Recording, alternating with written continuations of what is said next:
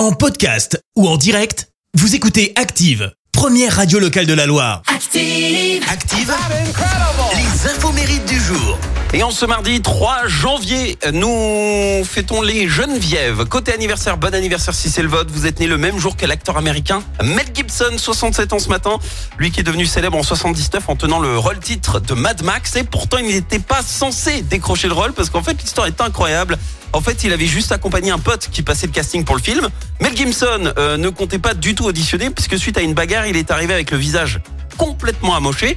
Sauf que Gibson, ben, il se voit quand même euh, engagé pour jouer un monstre. Seulement voilà, quelques jours plus tard, lorsqu'il revient sans aucune blessure, eh ben, le réalisateur, il se dit, ah bah si, bah, j'ai une révélation. Et c'est toi qui feras le, le rôle principal. Et derrière, bah, tout s'est enchaîné très vite. Et puis, le musicien français Thomas Bangalter fête ses 48 ans ce matin. Co-fondateur avec Guy Manuel du mythique duo Electro Daft Punk. Au début d'ailleurs, les Daft Punk ne portaient pas du tout leur euh, légendaire casque. Hein. Ce n'est qu'à partir de 95 que le casque est apparu. En fait, les deux Frenchies voulaient absolument séparer leur vie privée, leur vie publique. Ils ne veulent pas être reconnus dans la rue. Et au départ, leur premier masque, c'était un masque qu'ils avaient acheté euh, complètement à l'arrache dans un magasin de farce et attrape pour leur première interview. Et alors, le saviez-vous, le papa de Thomas Bangalter était parolier pour la compagnie créole.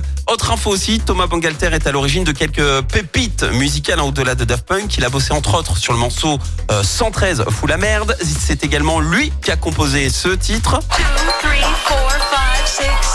Gin Tonic de Bob Sinclair. On se souvient également de ce tube.